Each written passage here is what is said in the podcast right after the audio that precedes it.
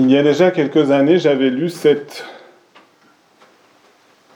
événement, je ne sais pas si c'est une parabole ou un fait réel divers, assez dramatique.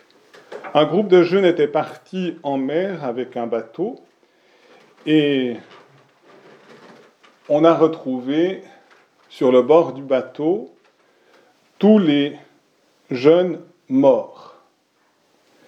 Et on ne comprenait pas trop bien qu'est-ce qui s'était passé, c'était lors de vacances, de cette manière-là. Et on a vu entre autres des marques d'ongles le long de la coque du bateau.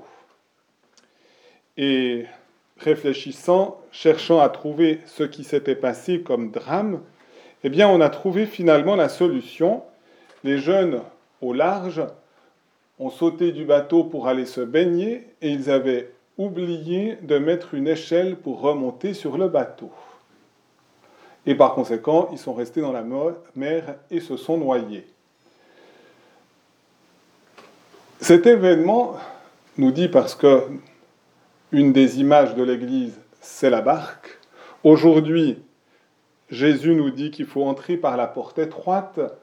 La porte, c'est le Christ, mais aussi une des images bibliques, du Christ, c'est aussi l'échelle. Si vous vous souvenez, l'échelle de Jacob qui permet de monter, les anges montaient descendaient le long de l'échelle et qui permet de relier la terre au ciel, et c'est le mystère de l'incarnation.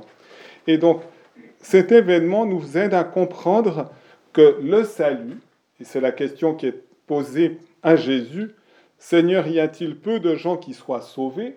Le salut ne peut être obtenu que par l'intervention de Jésus. Jésus est l'unique sauveur du monde. Il peut justement nous sauver s'il est venu sur la terre, le Verbe de Dieu qui se fait chair et qui va donner sa vie par amour pour nous.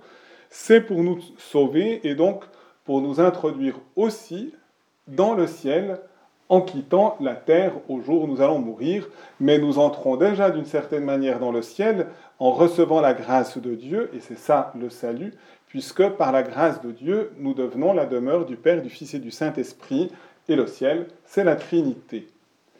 Et par conséquent, nous avons à prendre conscience à travers ce fait divers ou cette parabole, de prendre conscience que si il nous manque le Christ, nous ne pouvons pas être sauvés. Nous restons finalement dans la mer et nous restons sous la domination des puissances du mal. Et on aurait beau faire tous nos efforts, c'est les marques des ongles le long de la coque, dans l'impossibilité de remonter dans la barque, eh bien, s'il nous manque le Christ, nous ne pouvons pas être sauvés. Et nous devons en être convaincus. Ce n'est pas désespérant, parce que nous avons un sauveur, et Jésus veut intervenir à notre égard.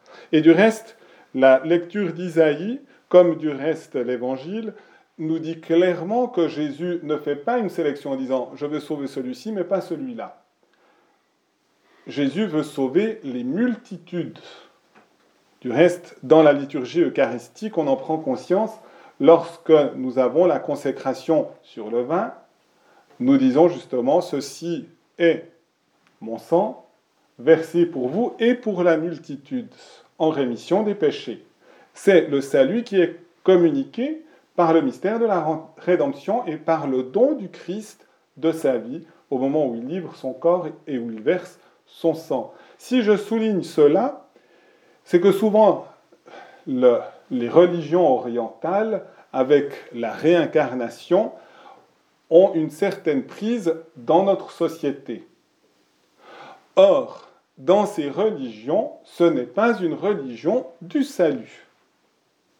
C'est par nos propres forces, si nous réussissons parfaitement notre vie, que nous pouvons être sauvés. Et en plus, le salut, c'est une dissolution dans un grand tout où nous perdons toute existence personnelle.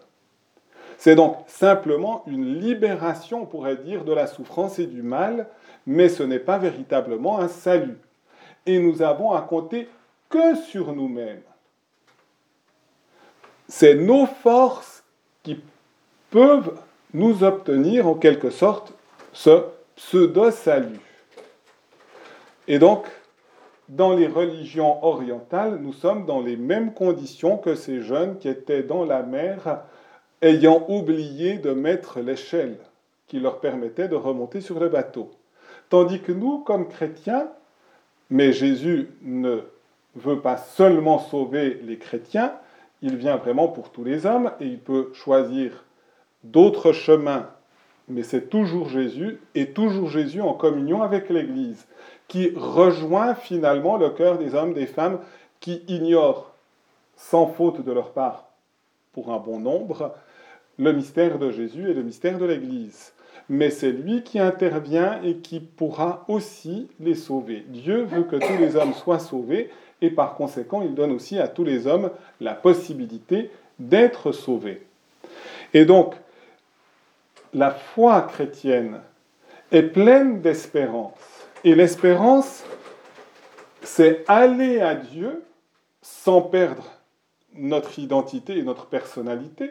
C'est aller à Dieu avec le secours de Dieu. Et le secours de Dieu, par excellence, c'est Jésus qui se révèle et qui agit dans l'Église.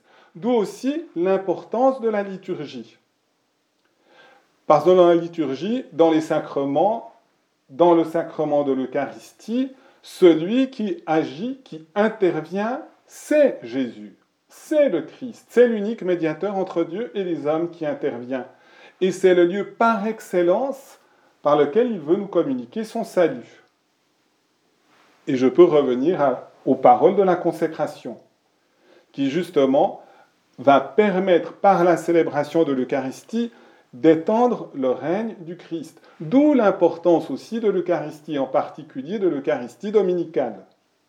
Dans la lettre du pape sur la formation du peuple de Dieu à la liturgie, qui est sortie donc le 29 juin dernier, le pape souligne l'importance aussi de l'Eucharistie dominicale, en disant l'Église a à transmettre l'importance de l'Eucharistie dominicale. Mais derrière l'importance de l'Eucharistie dominicale, qu'est-ce qui se cache ou qu'est-ce qui se révèle? C'est l'importance du Christ qui sauve l'humanité en en faisant l'Église.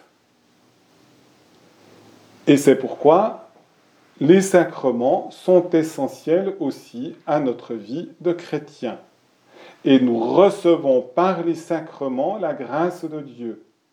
Et nous avons à nous préparer en choisissant délibérément de suivre le Christ qui est la porte étroite, parce que notre vie est appelée à se conformer au mystère pascal. Et donc, si nous entrons dans le mystère pascal, nous entrons aussi dans les abaissements du Christ dans sa passion, mais pour participer aussi à sa victoire et à la résurrection. Et d'une certaine manière, c'est là où se situe l'essentiel de ce que nous dit la lettre aux Hébreux, avec les leçons que peut nous donner le Seigneur, leçons qui peut-être dans un premier temps nous attristent, c'est souvent les circonstances douloureuses de notre existence, mais qu'après avoir compris le sens de la leçon, nous recevons paix et joie dans l'Esprit Saint. Et c'est à travers ces leçons de la vie que nous sommes intérieurement purifiés dans la mesure où nous donnons notre consentement mais qu'à travers notre consentement, ce n'est pas un consentement à l'épreuve directement, mais un consentement à Jésus Sauveur, qui va agir aussi à travers cette épreuve, comme heureusement à travers quand même des moments de joie et de lumière que nous pouvons vivre. Eh bien, demandons au moment où nous célébrons l'Eucharistie d'avoir vraiment dans notre cœur ce sens du salut, de ce salut qui nous a offert gratuitement par la passion, la mort et la résurrection du Christ, qui est cette véritable porte d'entrée dans le royaume de Dieu, ou cette échelle qui nous permet de passer de la terre au ciel, et donc de notre condition de pécheur et de pécheresse à notre condition de sainteté. Amen.